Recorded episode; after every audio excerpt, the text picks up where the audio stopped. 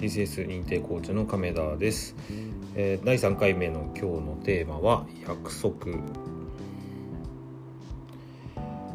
えー、皆さんは、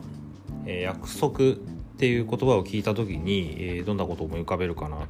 て思うんですけどうんと、まあ、やっぱり約束っていうからには相手がいて、えー、仕事だと、まあ、納期みたいのがあって、えー、それまでにいつまでに何をどうするっていうことを決める決められたもの誰かと決めることっていうのがっていうイメージが強いかなというふうに思います。で僕も実際、えー、そう思いますし、えー、今、まあ、世の中的に一般的に信じられてることっていうのはそういう話なのかなというふうに思うんですけどうん、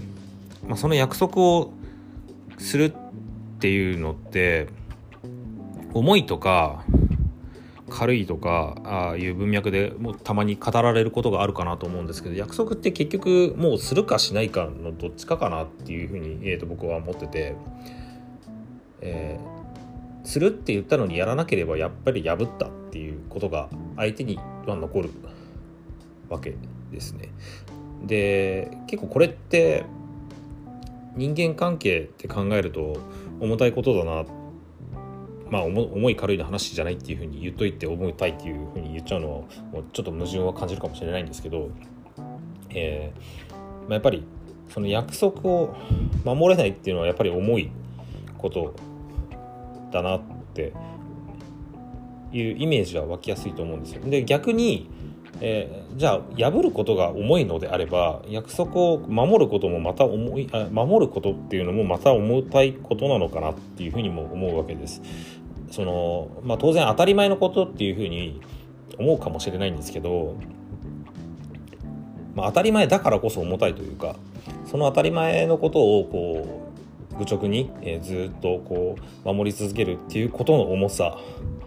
そのややってることの立派さっていうこともまた等しく認められるべきなんじゃないかなっていうふうに思ったりもします。で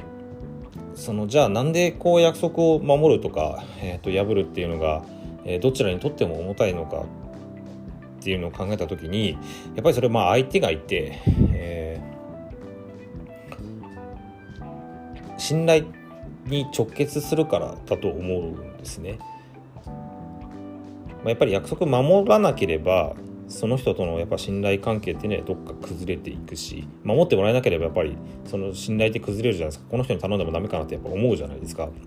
でやっぱり逆にじゃあ自分が約束を破ればあ本当仕事を頼まれにくくなったりだとか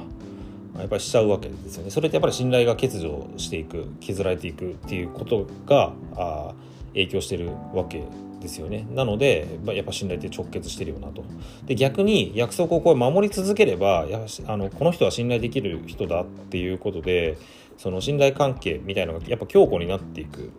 と思うんです。そういう意味でやっぱりどっちに対しても信頼っていうのがあ直接約束というものには関わってくるんじゃないかなというふうに思うわけです。なので実はそう簡単にできるものでもないんじゃないかなって思います。約束って。もっとなんだろうその大事に考えてできない約束はやっぱりしない方がいいんだろうし、えー、約束をやっぱするだったら何が何でも守るっていうことはうんまあその社会人がどうとか大人がどうとかそういう話ではなくてやはり人間関係の信頼というものを考えた時に、えー、すごく大事な考え方なんじゃないかなというふうに思ったりもします。でもう一個大事な観点があるかなと思っててその約束って相手がいるっていう話を今あのしましたけど相手って何もその第三者だけではなくてやっぱ自分も含まれるわけですね。自分との約束って、えー、とかく軽んじられがちというか僕もそうなんですけどいや自分とこれをやると、え、決めたはずなのにできなかったりとかっていうことはやっぱりよくあるよくあるっていう状況がはどうなんだっていうのはあるんですけどやっぱりありがちえー、で破られがちなのはやっぱり自分との約束だと思うんですね。だけど約束っていう文脈でいくとその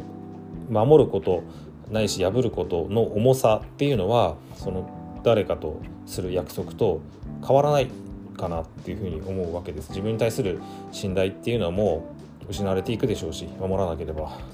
で守れば守るほどやっぱ自分に対する信頼っていうのは厚くなっていく。っていうことはやっぱり側面としてあるんじゃないかなというふうに思いますなのでうんまとめると、まあ、やっぱり約束はするんであれば